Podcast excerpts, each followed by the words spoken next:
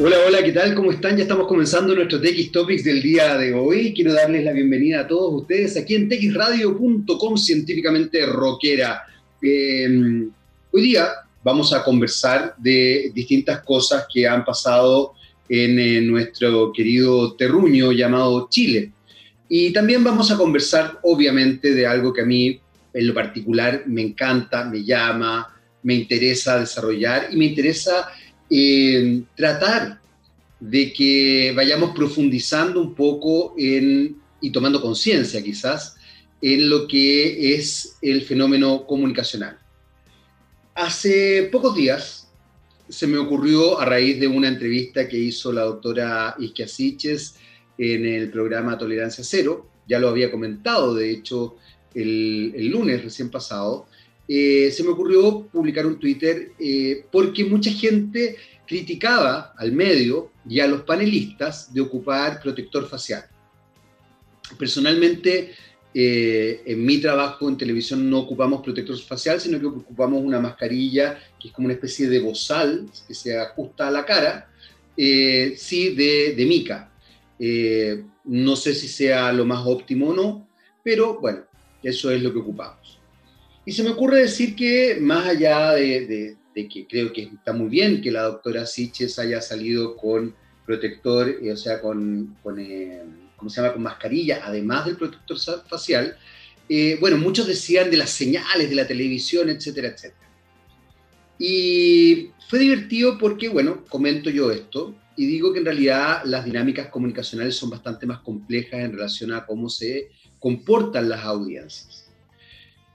Y recibo, bueno, por supuesto del grupo médico, mucha gente creyendo que yo estaba casi haciendo un llamado a no ocupar mascarilla, eh, lo que ya me parece sorprendente.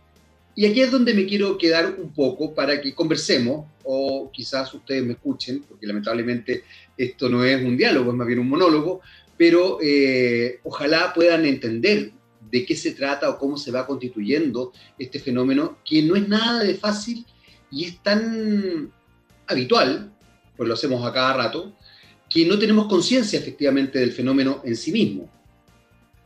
Eh, evidentemente la comunicación no es fácil porque está revestida de la interpretación de quien recibe el mensaje. Eh, mucha gente interpretó el mensaje como que yo estaba cuestionando a la doctora Siches, cosa que no hice, estaba cuestionando el que se cuestionara a los panelistas por decisiones que toma el medio. Y las decisiones que toma el medio tienen que ver fundamentalmente por eh, una situación bien puntual, que no sea la óptima o no. Y efectivamente puede repensarse, nadie está planteando que no se piense nuevamente.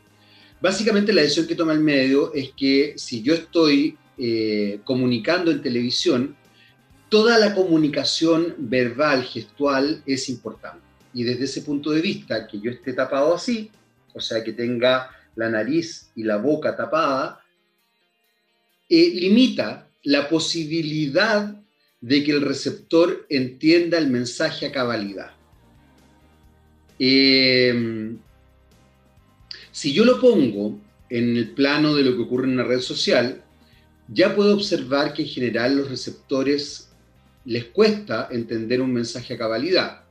Y no me estoy poniendo como del lado de yo entiendo todo. No, no, no. Yo probablemente también me cuesta entender un mensaje o entender el sentido o incluso la emoción de un mensaje, más aún cuando está escrito. No es fácil establecer justamente el emitir un mensaje que sea claro y que el receptor, ustedes, yo, cuando estamos escuchando al otro, eh, lo recibamos de manera clara.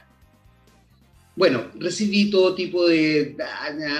En algún minuto también confieso que yo tiendo a la ironía y tiendo a, ser pesado y pedante en algunas cosas, lo reconozco absolutamente, no, no es algo de lo que me van a gloria, al contrario, me encantaría no hacerlo, pero se me sale, se me sale naturalmente y tengo que ahí revisarlo y trabajar. Entonces, gente que me, decía, no, pero explica, explica de qué se tratan las comunicaciones, por qué te pones en este plano como superior, etcétera, etcétera. Porque no es fácil explicarlo. Porque la comunicación es una ciencia social. Porque hay gente que se dedica a estudiarla. Porque hay teorías. porque de repente uno gasta un semestre entero en que se entienda cómo se desarrolla el fenómeno comunicacional. Eh, entonces explicarlo en Twitter además es un poquito patúo por parte de quien pide la explicación. Eh, y por supuesto, me da pie a mí para justamente eh, que salga ese monstruo pedante que todos tenemos y que yo también lo tengo. Y contesto con, con cierta ironía y con cierta pesadez también, eh, tratando de ser educado, no siempre resulta. Pero es sorprendente porque finalmente el fenómeno comunicacional se impone. Y justamente de eso quería hablar hoy día, del fenómeno comunicacional. ¿Y por qué quería hablar de eso? Porque los medios tenemos una responsabilidad y tenemos que quizás repensar también el cómo nos vamos confrontando eh, mediáticamente a nuestro rol.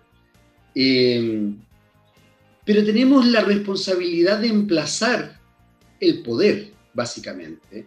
Tenemos la responsabilidad de establecer, ojalá, una comunicación lo más fluida y clara con la audiencia.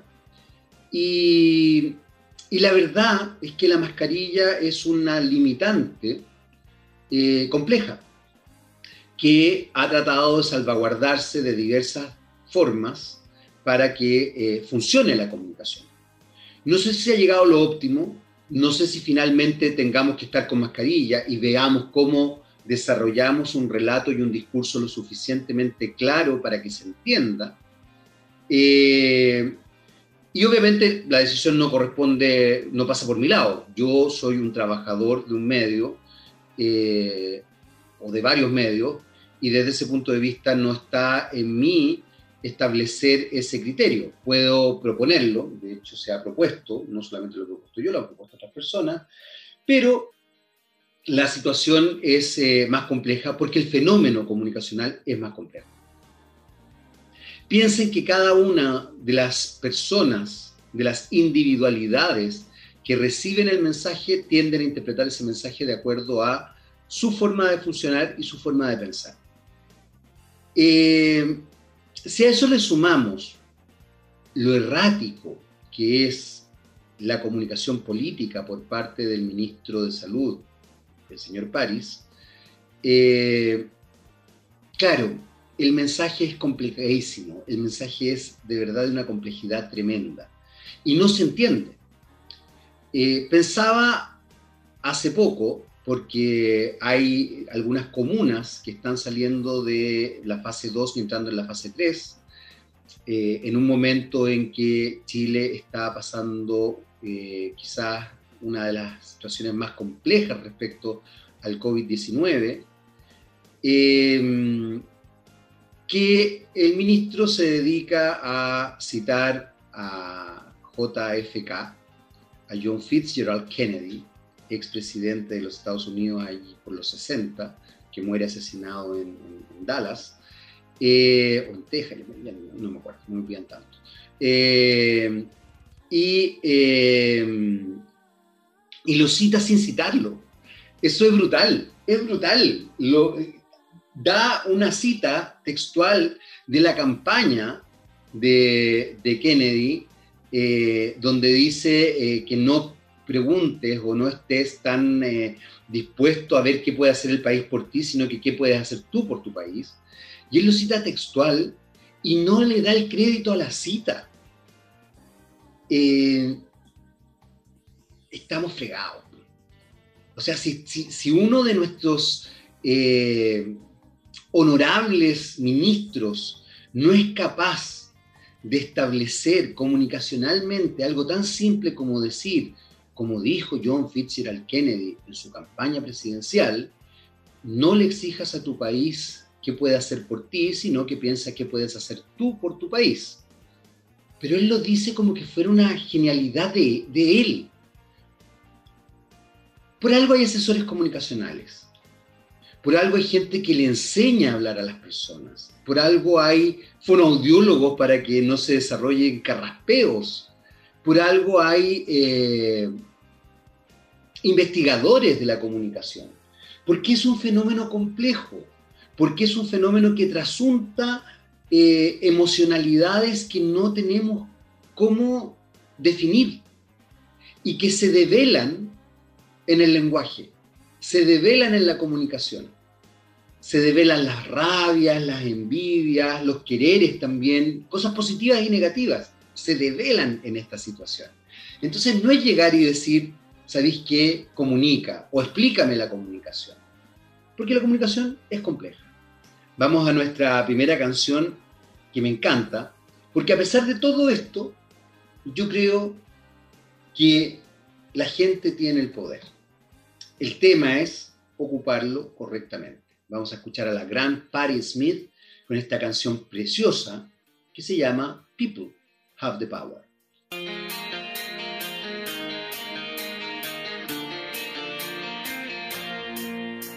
Muy bien, ya estamos de vuelta y esa era la gran Patti Smith con People Have the Power.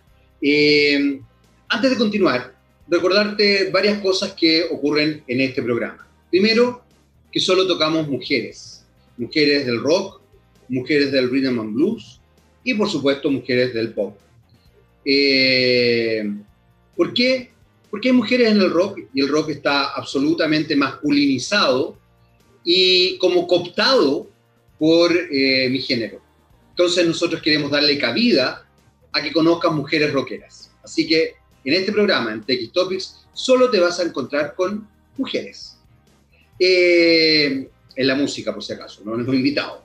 Eh, lo otro que te quería contar, que se me había olvidado hacerlo en el primer bloque, es que estamos celebrando 10 años de un Mapocho limpio y ciudadano, libre de aguas servidas. Y eso es gracias a que Aguas Andinas, hace 10 años, se focalizó en desarrollar esto, en desarrollar, tener un río que cruza Santiago, que permita hacer más eh, fácil la vida de la ciudad, que, la permita, que le permita hacerla más, eh, más cercana y obviamente más eh, ciudadana y más limpia, más grata. la calidad de vida importa. Y en ese aspecto, creo que también no puedo dejar de mencionar todo lo que ha ocurrido. Así que vamos a felicitar y vamos a celebrar estos 10 años de Aguas Andinas con un Mapocho limpio y ciudadano. Y también vamos a hablar un poco de lo que ocurrió recién eh, el fin de semana eh, en el Cajón del Maipo y de cómo, en definitiva, tenemos que tener conciencia respecto a eh, la manera que tratamos el medio ambiente. A propósito de la comunicación a propósito de las cosas que vamos diciendo respecto a cómo vamos desarrollando nuestras ideas, a propósito de cómo se entiende esa comunicación. Eh, siempre lo he dicho, no es fácil comunicar y no es fácil tampoco tener claro si el receptor recibió el mensaje de manera clara. Eh, eso lamentablemente es algo que nunca está de parte de quien emite el mensaje. Eh, incluso ahora, en que yo estoy conversando, estoy hablándote, no sé a ciencia cierta si todo lo que yo estoy diciendo o lo que quiero explicar eh, te va a llegar de la manera que yo espero que te llegue y con los conceptos claros como yo espero que te lleguen. Eh, ¿Por qué digo todo esto? Porque nos hemos enfrentado este último tiempo a miles de instancias donde la comunicación es sustancial. Por un lado, estamos en un proceso constituyente tremendamente importante que va a establecer un nuevo marco legal, desde cierto punto de vista, que genere las directrices socioeconómicas, culturales que van a regir a nuestro país. Socioeconómica, político, culturales, en realidad, es, es como bien amplio. Eh, y estamos frente a esa nueva posibilidad constitucional. Por ende, nos enfrentamos a una cantidad de constituyentes o aspirantes a constituyentes eh, sorprendente que buscan tener eh, un espacio en la asamblea que se va a desarrollar para crear esta nueva constitución. Asamblea que, hasta donde yo entiendo, va a estar también eh, siendo, no sé si evaluada es la palabra más adecuada, pero siendo contenida por eh, abogados constituyentes que sepan cómo desarrollar o llevar a cabo en el escrito finalmente la idea que se está poniendo en el tapete. Em, y ahí empiezan a ocurrir ciertos fenómenos comunicacionales que son interesantes de observar desde la perspectiva de la comunicación política. Si a eso le sumamos que vienen las elecciones municipales, que ya hay cierta campaña presidencial, eh, empezamos a también captar cómo se va desarrollando esta comunicación. Hace poco, lamentablemente, la semana pasada nos enteramos de que un medio de comunicación eh, despide a 200 de sus empleados. Me refiero a Copesa, me refiero concretamente a la tercera y la cuarta. Eh, la tercera, hace rato que, eh, salvo honrosas excepciones, viene siendo un diario evidentemente oficialista con un cierto sesgo político, que además trata de no asumir, trata de presentarse como una instancia objetiva, cosa que no es tal. Al igual que el Mercurio y al igual que otros diarios también de otras tendencias, el de Clinic, el Desconcierto, el Mostrador, eh, interferencia. ¿Y por qué pongo esto en el tapete? Porque la objetividad mediática y comunicacional no existe. Lo que existe es tratar de establecer cierta dinámica que permita que el receptor del mensaje interprete de acuerdo a como él quiera y como él entienda ese mensaje. Ojalá lo más apegado a la realidad de quien emite el mensaje. Entonces, desde ese punto de vista, no es fácil lo que nosotros estamos desarrollando constantemente. Y la trampa es que como lo hacemos en forma espontánea y absolutamente eh, inconsciente, porque una vez que incorporamos el lenguaje es parte del cotidiano, es cómo describimos nuestro entorno. No tenemos conciencia, evidentemente, del fenómeno. Uno no puede estar todo el día pensando en el fenómeno, porque si no, de verdad se volvería loco. Pero sí es importante tener cierta conciencia del fenómeno. Y en ese aspecto, mi invitación es a que tengamos esa conciencia, es a que tengamos la capacidad de observar nuestra posibilidad de recibir los mensajes con juicio crítico. Para que eso ocurra bien, necesitamos, por un lado, medios también conscientes del rol que tienen socialmente, de ese rol que es educar, informar y entretener. Eso por un lado es muy importante. Y por otro lado, también es muy importante tener una educación que sea acorde a esta petición. Y cuando digo tener una educación que sea acorde a esta petición, me refiero justamente a tener una educación que permita desarrollar capacidad analítica y crítica por parte de la ciudadanía, por parte de todos nosotros. Eso es más complejo, porque es repensar el fenómeno comunicacional y es repensar el fenómeno educacional en nuestro país. Eh, pero se supone que la educación es un derecho. Yo pienso que la educación es un derecho. Por ende, tenemos que abogar porque ese derecho sea equitativo, paritario eh, y fundamentalmente eh, de calidad. Ahora, lo complejo de todo esto es que una ciudadanía pensante y una ciudadanía educada probablemente no es una ciudadanía fácil de manejar. Las redes sociales han permitido que ese no manejo se extrapole y que entonces se, eh, se nos cuestione en forma concreta y radical a cada rato.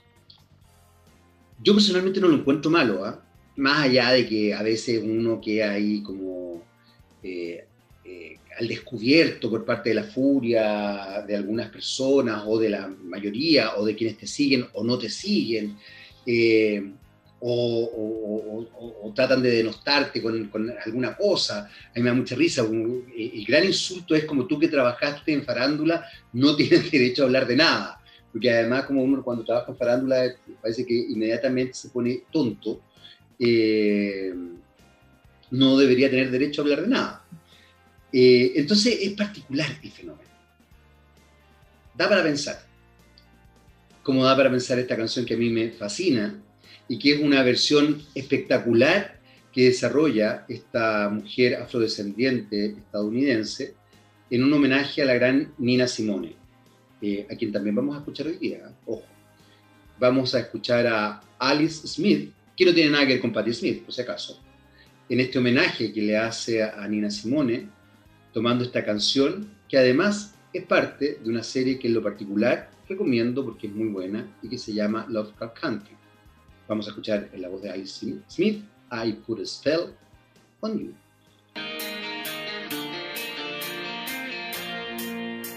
Ya estamos de vuelta y ahí estaba la gran Alice Smith con I Put a Spell on You, este homenaje que le hace en un disco, que se le hace un disco de muchas cantantes de Rhythm and Blues eh, a Nina Simone, eh, donde Alice Smith canta no solamente esta canción, canta otras canciones también. Eh, Estamos hablando de comunicación, que es un tema que a mí en lo particular me apasiona y que eh, trato siempre de poder poner cierto sentido crítico o cierto juicio más analítico respecto a cómo los medios se van desenvolviendo, pero también cómo las audiencias se van desenvolviendo. Partí hablando del fenómeno de redes sociales. Y es sorprendente porque finalmente ese fenómeno nos convoca a todos, quienes ocupamos redes sociales, que tampoco es tanta gente, pero hay un detalle que nunca debemos dejar de lado. Si bien no es tanta gente, es eh, bastante representativo. Y sobre todo es representativo de la emocionalidad de las personas más que del discurso de las personas. El cómo puede actuar una persona frente a algo que no le parece o que le parece. Los niveles de fanatismo con que actúa esa persona también se representan en las redes sociales, sobre todo en Twitter y en Facebook. Recordar además que Facebook es una plataforma, es una red social muy amplia eh, Instagram está ahí bien, bien fuerte también, TikTok hoy día, bueno, y otras redes sociales que la verdad yo no manejo. Sigue siendo la más fuerte YouTube, pero yo creo que fundamentalmente YouTube como red social es muy fuerte porque YouTube ya se ha transformado en un medio de comunicación en sí mismo, donde la gente expone ideas constantemente.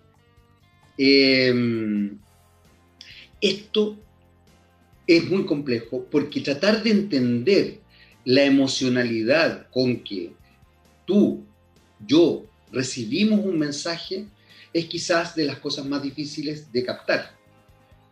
Exige un nivel de análisis mayor, casi eh, me atrevería a decir profesional, o sea, deberíamos tener psicoanalistas eh, ahí focalizados, psicólogos focalizados en observar cómo se desarrolla el fenómeno comunicacional desde la recepción de las audiencias. Porque cuando yo recibo un mensaje, pongo en juego muchos elementos que probablemente no tengo conciencia de que pongo en juego. Mi historia personal, mis creencias, mi formación en la vida, mi entorno, mi propio lenguaje, el conocimiento que tengo del vocabulario. Eh, es muy, muy sorprendente. Y lo más sorprendente es que no tengo conciencia de eso. Entonces tengo que establecer una mirada eh, distanciada, lo que no es fácil, de aquello que me dicen. Evidentemente, cuando yo estoy en lo emocional o cuando yo estoy solo en mi casa, enfrentado a una red social, sintiendo que me estoy comunicando, que además establezco un mensaje generalmente muy rupturista, eh, la situación es distinta. Y es distinta porque, evidentemente, pones en juego, ponemos en juego cosas de las que no somos 100% conscientes. y esto es sustancial. Porque cuando se pone en juego cosas de las que no somos 100% conscientes, nos estamos poniendo en juego nosotros. Por eso es que el fenómeno comunicacional es tan importante. Porque en definitiva te devela, te muestra. Es como que te saca todo lo que, lo que tú quieres disfrazar. Y además, porque el fenómeno comunicacional no se establece solo en lo que yo digo, se establece en la gestualidad, se establece en lo que yo ocupo, se establece en eh, las inflexiones de la voz, se establece en cómo yo me percibo, es bastante complejo. Entonces, piensa o pensemos todo lo que yo pongo en juego cuando hablo. Ahora, no se trata de que tú cada vez que vayas a decir algo, cada vez que te presentes en algo, estés constantemente pensando.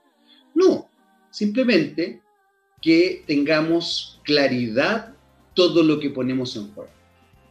Ya ese es un avance. Ahora, si nos ponemos en un plano más complejo y hablamos concretamente de lo que ponemos en juego cuando estamos en un medio de comunicación, que es distinto que la comunicación cotidiana, que es distinto el que yo me enfrente a alguien y converse con ese alguien, la cosa es más compleja, porque tengo una responsabilidad respecto a lo que digo. Y al tener una responsabilidad respecto a lo que digo, tengo que ser consciente de eso que digo y de lo que voy a provocar con eso que digo. Y eso es muy complejo, porque muchas personas, muchos colegas, comunicadores, periodistas, eh, comunicadores audiovisuales, eh, panelistas de distintas directrices o distintas expertise, no tienen conciencia de aquello. Y más aún, en la comunicación política, me da la sensación de que los políticos tampoco tienen conciencia de aquello. Entonces, es bien, bien complejo. A la vuelta de esta canción les voy a poner algunos ejemplos para que los pensemos en conjunto y, vayamos observando también cómo se va construyendo ese lenguaje que, si bien es sutil, también es bastante, bastante obvio. Vamos con la gran Annie Lennox, Annie Lennox, de Eurythmics. Bueno, Annie Lennox es una, una capa. Un fenómeno particular de Annie Lennox, se los quiero comentar, es que en los años 80, cuando ella sale como vocalista de Eurythmics, su apuesta es de drag king. Nosotros estamos muy acostumbrados al drag queen, que es aquel hombre que se disfraza eh, de mujer exagerando ciertas, ciertas características y obviamente muchas veces stand-up show, etc. Hay personajes muy importantes, uno de ellos RuPaul, el otro que falleció ya es, Divine, eh, en Chile está Luz Violeta, eh, la botota Fox, etcétera, etcétera, etcétera. Bueno, Annie Lennox apostó a ser drag king, es decir, a travestirse en hombre. Eh, apuesta jugada en esos años. Interesante, porque justamente a propósito de comunicar, quizás ya hace 40 años atrás, un artista estaba provocando la posibilidad de lo que hoy día eh, se pone en juego, que es la identidad de género. Vamos con esta preciosa canción de Annie Lennox cuando era parte de Eurythmics, que se llama Sweet Dreams, Dulces Sueños. Seguimos aquí en TX por texradio.com, científicamente rockera. No te vayas, Annie Lennox y Sweet Dreams.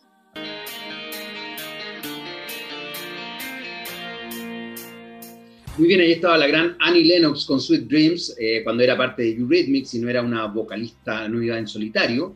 Eh, buena canción, buena canción, a mí me gusta por lo menos. Eh, espero que a ustedes también les guste. Antes de irnos a la canción, yo les estaba diciendo que íbamos a ver algunos fenómenos o algunos ejemplos de eh, la comunicación que se está desarrollando. La postulante a la presidencia por el Partido Socialista, Paula Narváez, ex vocera de gobierno del último eh, periodo de Michelle Bachelet, decide hablar de su vida privada o, dar una, muestra, así como, como Sichel y Briones se muestran en Vespa o muestran sus tatuajes, eh, la reflexión o la, el, comunicado humano decide hacerlo en la revista Ya del Mercurio. Elementos importantes a tomar en consideración.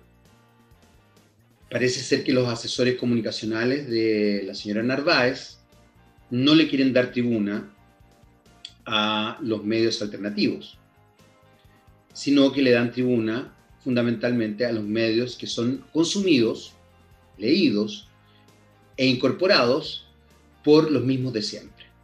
Es decir, la señora Narváez parece ser, todo esto tenemos que ponerlo en un ámbito relativo, eh, quiere captar la atención de empresarios y personas más bien de centro derecha y derecha. Llama la atención porque justamente el llamado que se hace el 18 de octubre tiene que ver con romper con ese statu quo. Yo también trabajo en medios tradicionales, ¿ah? ojo, tampoco estoy denostándoles ni arrancando vestiduras, no, no, no, simplemente estoy diciendo cómo se puede leer este fenómeno. Y cómo finalmente un acto que es muy eh, aparentemente inocuo, dice mucho. Cuando la señora Narváez elige esto, eh, da señales claras de cuál es su postura real. Y eso es tremendamente complejo. Porque más allá de su intencionalidad o de su discurso, su comunicación es otra. Sí, llama la atención que elija un medio conservador para hablar o para mostrarse más humana. Sobre todo cuando su postura y su discurso es yo quiero cambiar esto. Pero a la hora de establecer ese cambio, no hace nada que cambie. Es, es algo sutil, pero no tan sutil, que tenemos que considerar, que tenemos que considerar cuando observamos justamente el fenómeno comunicacional. Otra de las cosas que me parece interesante poner como ejemplo es eh, lo que ocurrió justamente con Sebastián Sichel y con eh, Brione en medios de comunicación, uno al mostrar sus tatuajes, el otro al mostrarse en una Vespa. La caricatura de cercanía respecto a, cómo yo me voy conformando es sorprendente. No soy más cercano por tener tatuajes ni tampoco porque ande en Vespa o porque ande en metro. No necesariamente soy más cercano. Soy más cercano porque efectivamente estoy conectado con lo que le pasa al otro. Porque efectivamente veo al otro. No porque me estoy viendo a mí lo bien que me veo con un tatuaje o lo bien que me veo andando en Vespa. Trampas que hacemos los comunicadores, obviamente. Pero llama la atención que la gente caiga en estas trampas, sobre todo gente que tiene asesores comunicacionales. Es tan fácil como decir, no viejo, no des una entrevista sobre tus tatuajes. Si el día de mañana estás en tu casa y decides dar una entrevista y estás con una musculosa, ya es raro que des una entrevista con una musculosa, pero si decides estar con una musculosa y se ve un tatuaje, ok, estás desarrollando carrera política. Y lo digo con, conocimiento de causa. ¿ah? Yo aparecí en un, medio de comunicación con todos mis tatuajes al aire. Eh, pero yo no soy político. Y por último, si lo, si lo quisiera hacer hoy día, si hoy día quisiera ser político, eso lo hice cuando trabajaba en televisión. Que tampoco lo hice, ¿ah? yo fui muy torpe, lo publiqué en Instagram, no, tenía conciencia de, la repercusión, me llamaron del medio y, y yo contesté cosas. Y bueno, finalmente apareció eso. No es que, no es que hayamos buscado la situación. O quizás sí, también inconscientemente, obvio. Yo aquí justamente estoy poniendo en juego eso, el inconsciente. Es complejo. Es súper complejo. La cercanía hoy día del mundo político al mundo social no se juega en, estas, en, esas, en, esas, en esas dinámicas. No se juegan las dinámicas del show. Se juegan dinámicas de conciencia social, de real conciencia social. Y eso es fundamental tomarlo en consideración. No podemos no tomarlo en consideración. No podemos plantearnos que en definitiva el mundo eh, social solo se vincula con nosotros a partir de situaciones privadas que no revisten ninguna sensibilidad social real. Porque la sensibilidad social real se juega en sociedad. Hacerme un tatuaje es algo muy privado, más allá de que pueda exponerlo públicamente. Pero tiene que ver con que yo quiero marcar mi cuerpo con ciertas cosas. Y comunica erróneamente cercanía. Porque además no a todo el mundo le gustan los tatuajes. Y lo digo yo, que tengo muchos tatuajes. Incluso a gente cercana no le gustan los tatuajes. Andar en Vespa tampoco es un signo de cercanía. Y eso también tenemos que jugarlo en claridad. Y eso también tenemos que observarlo claramente. Vamos a hacer nuevamente una pequeña pausa. Se los dije hace un rato. Vamos a escuchar a Nina Simone, porque Nina Simone es impresionante. Y acá escuchamos mujeres. Mujeres del rock, mujeres del pop y del rhythm and blues. Vamos con Nina Simone para que nos sintamos bien. Feeling Good, Nina Simone, aquí en TX Topics por texradio.com.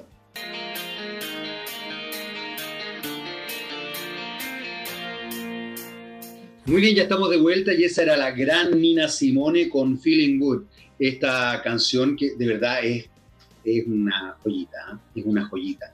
Eh, me gusta que escuchemos música también de otras épocas o cantantes de otras épocas, sobre todo cantantes afrodescendientes eh, del rhythm and blues. Recordar que Nina Simone fue además una activista potente en relación a la causa afrodescendiente y, a esto que hoy día ha tomado mucha fuerza, que es el Black Lives Matter. Eh, y que nosotros deberíamos también tomar acá en relación a que el mundo mapuche, la nación mapuche importa. Eh, bueno, Nina Simone fue una activista importante. Y aquí pone en discusión algo que me parece sustancial que lo pensemos. Porque el arte también dice mucho eh, y los artistas dicen mucho. Y hay algo que está en juego que es bien complejo, porque Nina Simone no fue un ser humano muy encantador. Fue una caraja con su hija, eh, tuvo muchos problemas en su vida, eh, probablemente que la llevaron a ser esta mujer tan compleja y tan fregada con su hija, tan mala en realidad, tan mala mamá. Eh, sin embargo, como activista fue una mujer impecable en muchos aspectos y como artista más aún.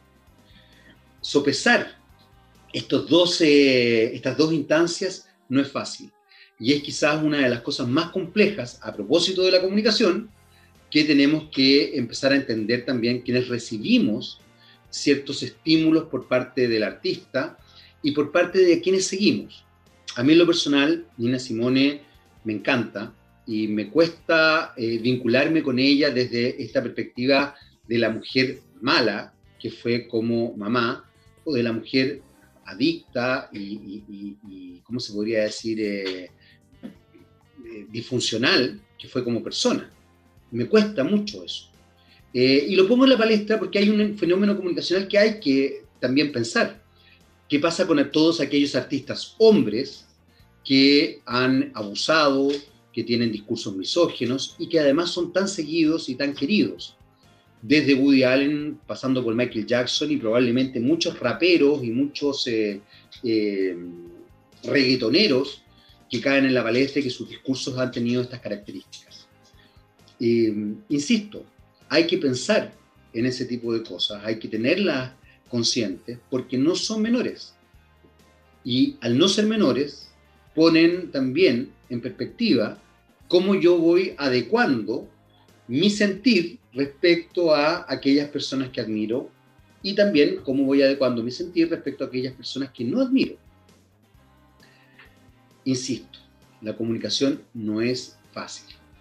Me encanta que hablemos de comunicación en este programa, me encanta que discutamos o conversemos o reflexionemos sobre la comunicación y siempre espero que sea claro también el mensaje que yo estoy emitiendo, porque si no es claro, bueno, caemos en la complejidad de lo que es la comunicación y de todo lo que hemos hablado durante todo, todo, todo este programa.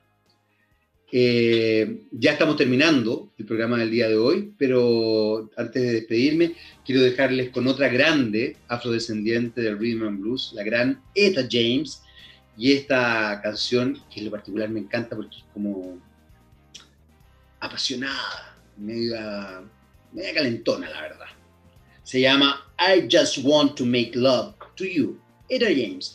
Nos vemos en un próximo capítulo de TX Topics por texradio.com. Y recuerda que si bien el gran Gabriel León está de vacaciones, estamos escuchando repeticiones de su programa. Así que no te vayas porque ya se viene Rockstar con el gran Gabriel León y repitiendo alguna de las famosas, maravillosas, profundas entrevistas que hizo él a algún entrevistado.